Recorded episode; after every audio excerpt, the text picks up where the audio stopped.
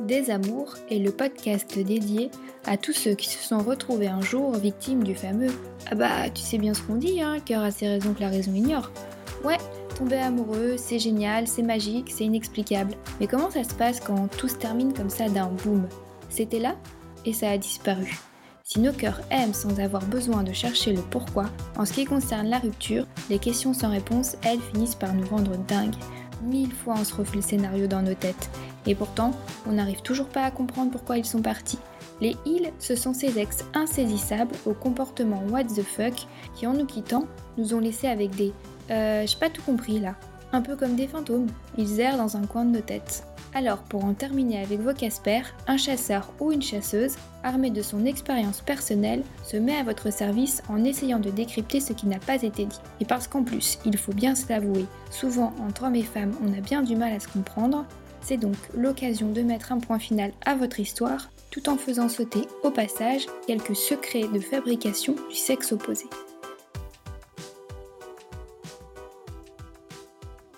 Bienvenue dans Des Amours.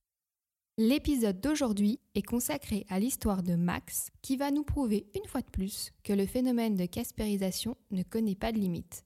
Quant à la partie décryptage, elle sera assurée par Margot, notre experte infiltrée qui va terrifier le club des Casper version féminine au fil de ses aveux explosifs. Et je prêterai main forte car nous ne serons pas trop de deux chasseuses pour venir à bout de ce cas d'école. C'est donc au travers du témoignage de Max que nous allons nous intéresser à la Casper baptisée la mal-aimée. Alors, qu'est-ce qu'une mal-aimée? Eh bien, c'est une ex qui très vite se met aux commandes de ta vie, toujours au petit soin pour toi, vous ne faites qu'un, jusqu'au moment où sa soif d'amour tourne à l'obsession. Ou comment se retrouver à suffoquer sous un déluge de sentiments destructeurs? Max, c'est à toi, raconte-nous ton histoire avec cette mal-aimée. Alors on s'est rencontrés à la fac et notre relation a duré deux ans. On est dans la même promo et c'est elle qui me repère en premier. En fait, elle fait le premier pas en me proposant qu'on se mette en binôme pour un travail de groupe. Au début, on se voit à l'école pour avancer sur ce devoir. Et puis euh, ensuite, on se retrouve dans des cafés, toujours pour travailler, mais dans une ambiance beaucoup plus sympa. Et là, rapidement, le travail passe au second plan, parce qu'on passe de plus en plus de temps à rire et à raconter nos vies. On comprend vite que la connexion qui nous lie est de plus en plus forte et qu'on a un vrai coup de cœur l'un pour l'autre. Le problème, c'est qu'à ce moment-là, je suis déjà en couple, et avec ma copine, on vit ensemble. Dès le départ, j'ai joué franc jeu avec euh, ma Casper, en lui parlant de ma copine. Dans ma tête, il est hors de question que je la trompe. Bien évidemment, euh, je m'attendais pas à tomber amoureux de quelqu'un d'autre. Et ma Casper, elle est vraiment géniale, et l'alchimie entre nous est de plus en plus forte. Je sens bien qu'il est impossible d'arrêter la machine, car plus les jours passent, plus je m'attache à elle. Au bout de cinq mois du jeu du chat et de la souris, elle m'explique clairement qu'elle veut qu'on se mette en couple, et qu'avec elle ce serait un truc sérieux ou rien. Pendant ce temps-là, l'ambiance avec ma copine elle se dégrade parce qu'elle sent que quelque chose a changé et que je suis plus à fond dans notre couple. Mais on est ensemble depuis cinq ans, alors j'ai du mal à lui dire que c'est fini et je sais que je vais la blesser. Arrivent les vacances de février. Avant d'entrer chez ses parents, ma Casper me pose un ultimatum. C'est elle ou ma copine, mais j'ai une semaine pour me décider, sinon je peux l'oublier. Je passe la semaine à cogiter comme un fou, et au final, euh, je me rends compte que c'est elle qui me manque et à qui je pense tout le temps. À ce retour, ma décision est prise et je quitte ma copine. Avec ma Casper, on se met donc officiellement ensemble et là, on vit un vrai début de relation fusionnelle. On est fou amoureux. Je la présente à tout le monde et il adore. Elle est option avec moi, toujours à anticiper que je ne manque de rien. Elle est omniprésente mais pas oppressante. En plus, c'est une pro de l'organisation alors que moi, je suis tout le contraire. Dans nos caractères, on est super différents, mais on se complète bien. Et puis, euh, j'avoue que c'est agréable et reposant, parce que grâce à elle, il y a pas mal de choses dont je n'ai plus à m'occuper, car elle me propose tout le temps de le faire pour moi. Franchement, jusque-là, je me plains pas, parce que tout ça me va bien. Elle occupe de plus en plus de place dans ma vie, on est tout le temps fourrés ensemble. D'ailleurs, mes amis sont hyper contents pour moi, et ils me disent que j'ai l'air heureux comme jamais. Bon, dans ce tableau idéal, euh, il y a quand même une part d'ombre. Plus le temps passe, et plus elle devient jalouse. Il faut toujours qu'elle se mêle de tout dans ma vie, qu'elle sache ce que je fais, ou avec qui je suis quand elle n'est pas avec moi. Elle me répète souvent qu'on ne doit pas avoir le secret l'un pour l'autre et que pour avancer avec moi, elle doit être sûre de pouvoir me faire confiance. Ah oui, elle a aussi tendance à mettre en place des emplois du temps quasi militaires, tout est chronométré, planifié, et il faut suivre le mouvement sans broncher. Par exemple, euh, dès que je veux lui organiser une surprise, elle finit par faire la tête car les choses ne sont pas comme elle l'aurait voulu. Bref, euh, dès que j'essaie de lui faire plaisir, j'ai le droit à des reproches en tout genre, parce que ça ne lui convient jamais. Et surtout, comme je dois m'isoler pour pas qu'elle grille mes surprises, elle a tendance à devenir suspicieuse et en plus, elle trouve mon attitude étrange. Je vous parle même pas de son comportement si jamais je traîne trop à revenir des courses ou d'une soirée. De son côté, elle justifie ses réactions en disant tout simplement qu'elle s'inquiétait de ne pas me voir revenir, ou alors que je n'ai qu'à lui répondre quand elle m'appelle. Bon, en réalité, je sais que tout ça, ça cache un gros manque de confiance en elle, donc je me dis euh, qu'il suffit que je lui montre que je suis là et que je la rassure au maximum pour qu'elle reprenne confiance en elle. Et puis elle a tellement d'autres bons côtés que finalement, je décide de passer au-dessus de tout ça. Après tout, on a tous nos défauts. Jusque-là, c'était vivable. Mais ça commence à basculer un soir, après le boulot, quand un collègue que ma Casper ne connaît pas me propose d'aller boire un verre. J'accepte parce que ça fait longtemps qu'on n'a pas eu l'occasion de se voir. Et malheureusement, j'ai plus de batterie, donc en rentrant, j'ai le droit à un comité d'accueil super désagréable, alors qu'on n'avait même pas prévu de se voir. À ma grande surprise, elle m'attendait devant chez moi, et elle commence à m'engueuler parce qu'elle ne savait pas où j'étais, et que je ne l'ai pas appelée. Et là, elle me pose plein de questions sur ce collègue. Elle se demande si je mens pas. Peut-être euh, qu'en fait, c'était pas un, mais une collègue. Et elle finit en me faisant remarquer que de son côté, elle m'attendait pour un plateau de télé. Je lui dis que c'est faux, puisqu'on n'avait rien prévu ce soir-là. Et là, elle me dit que si. Euh, la veille, quand j'étais sous la douche, elle m'en avait parlé, j'avais dit oui. Alors là, je me suis énervé en lui répondant que quand je prends ma douche, c'est pas moment pour discuter. Et qu'en plus, j'ai besoin de voir mes amis seuls, de mon côté, de temps en temps. On arrête la discussion là, et elle décide de rentrer chez elle. S'ensuit un froid de sa part pendant plusieurs jours. Elle me fait la tête, elle répond plus à mes textos, ni même à mes appels, et quand je vais chez elle, elle ouvre pas. Et puis elle finit par revenir une semaine plus tard, en disant qu'elle m'aime, mais que je l'ai blessée en faisant passer mon collègue avant elle, et qu'il ne faut plus que je recommence. Je lui dis que je suis désolé, euh, mais en même temps, elle prend les choses trop à cœur et sa réaction elle est excessive et ridicule. Parce que moi, j'ai rien fait de mal. Et au final, on classe l'affaire et on passe à autre chose.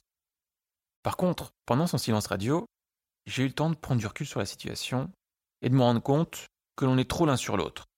Ça me fait réaliser que j'ai de moins en moins d'occasions de voir en tête à tête mes potes, ou tout simplement d'avoir du temps seul parce qu'elle est toujours avec moi et surveille toujours tous mes faits et gestes. Plusieurs fois, je la retrouve même en train de fouiller dans mon portable. À chaque fois, elle éclate en sanglots en me disant que c'est plus fort qu'elle, elle a peur que des filles me draguent, ou que je la trompe, ou carrément que je la quitte. Elle a peur de se retrouver seule sans moi, et elle m'avoue que ça la terrifie parce qu'elle-même a la folie. Dans ces moments-là, ça me fait mal au cœur de la voir comme ça, et je sais plus trop quelle attitude adopter. En plus de tout ça, je réalise que quand elle vient chez moi, je me sens plus chez moi, parce qu'elle me fait vivre avec son mode de vie, ses règles, par exemple, euh, faut se déchausser dans l'entrée, faut pas manger dans le lit. En gros, je commence à saturer, et un jour je pète un câble. Les disputes s'enchaînent quand je tente de lui faire comprendre qu'on ne peut plus continuer comme ça. Partout où je vais, elle est là.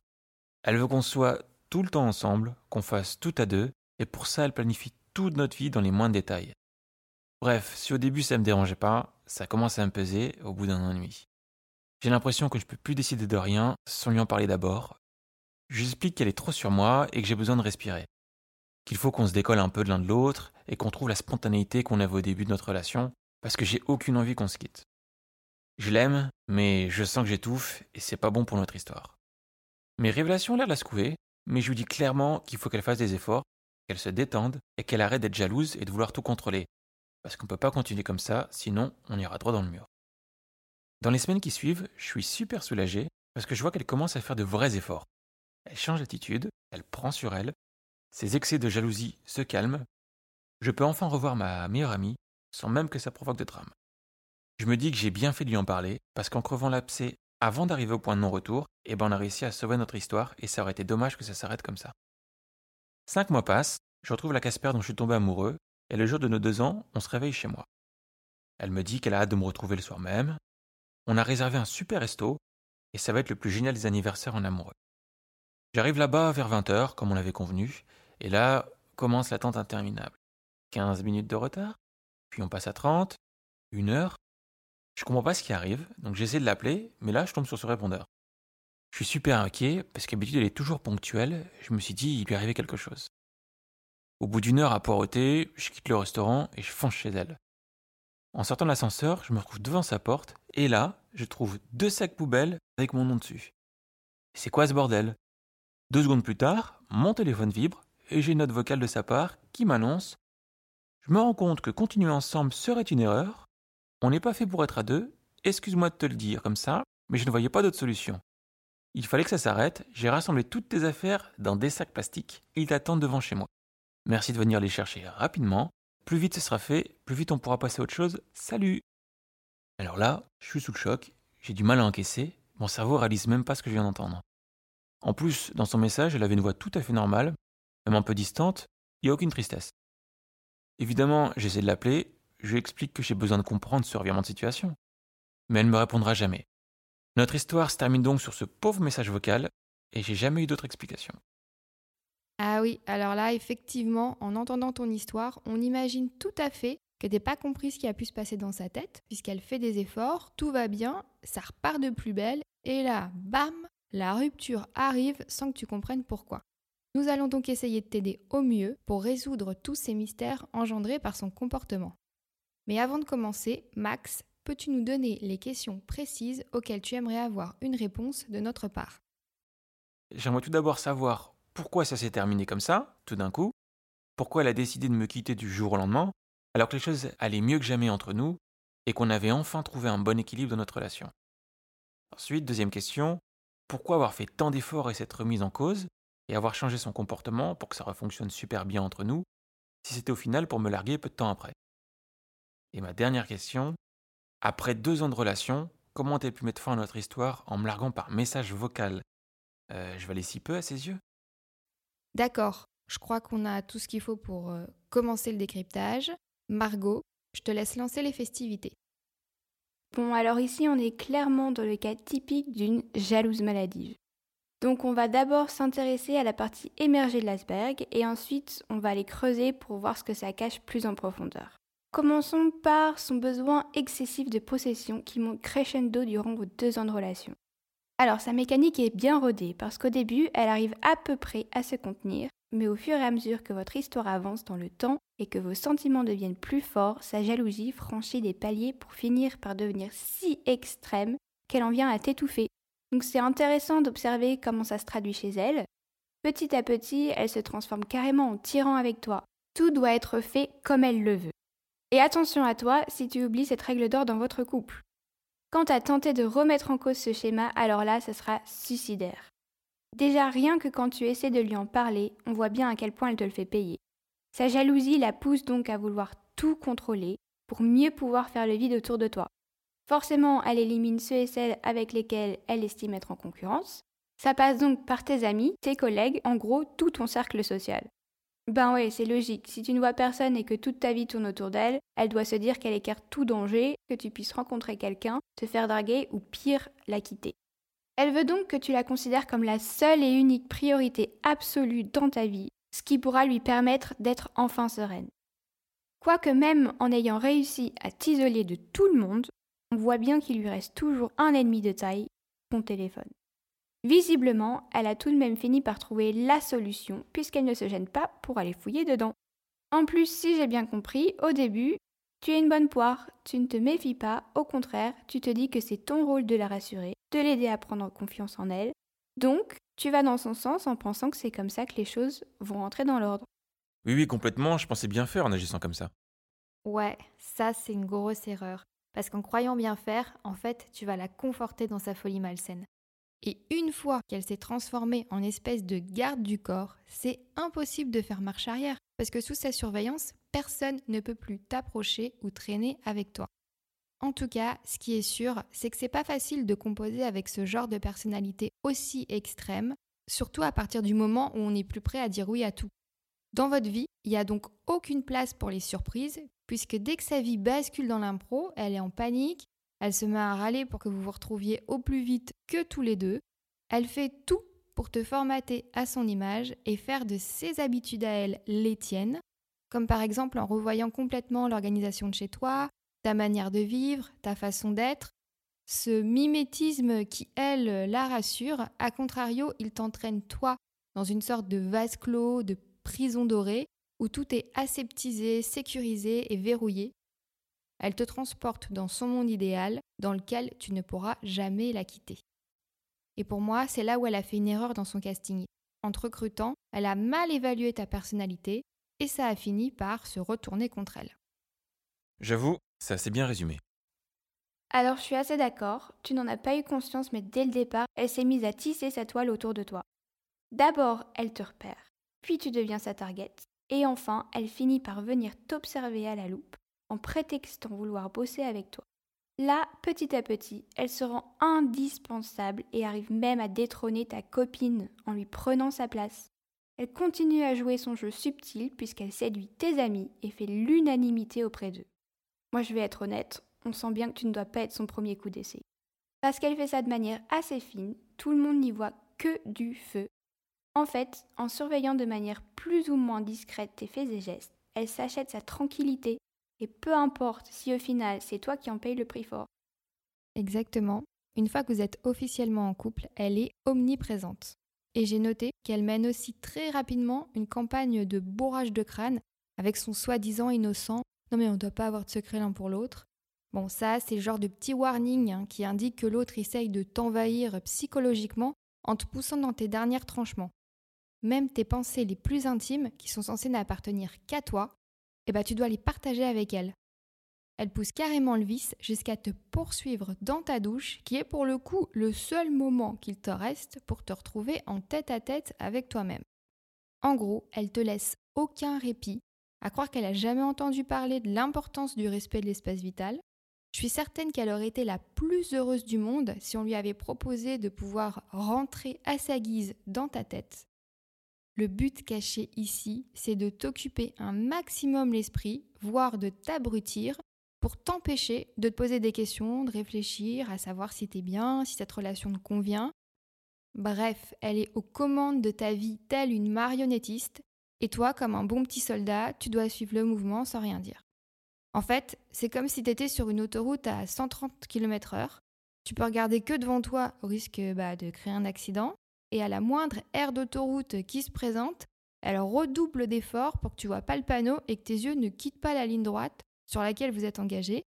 En résumé, sa jalousie, ben c'est sa meilleure alliée et ta pire ennemie en même temps. Elle prend tellement de place dans votre relation que c'est comme si vous formiez un couple à trois en fait. Mais oui, c'est terrible car derrière chaque gentille attention que tu as pour elle, cette deuxième compagne arrive à toujours tout gâcher. Tu nous en as donné un bel exemple lorsqu'elle te harcèle par téléphone parce qu'à son goût, tu traînes trop pour rentrer des courses ou quand tu lui fais des cachotteries, tout ça parce que tu t'isoles pour lui organiser une surprise. Ces indices sont les signes que tu t'enfonces sans t'en rendre compte dans une relation toxique.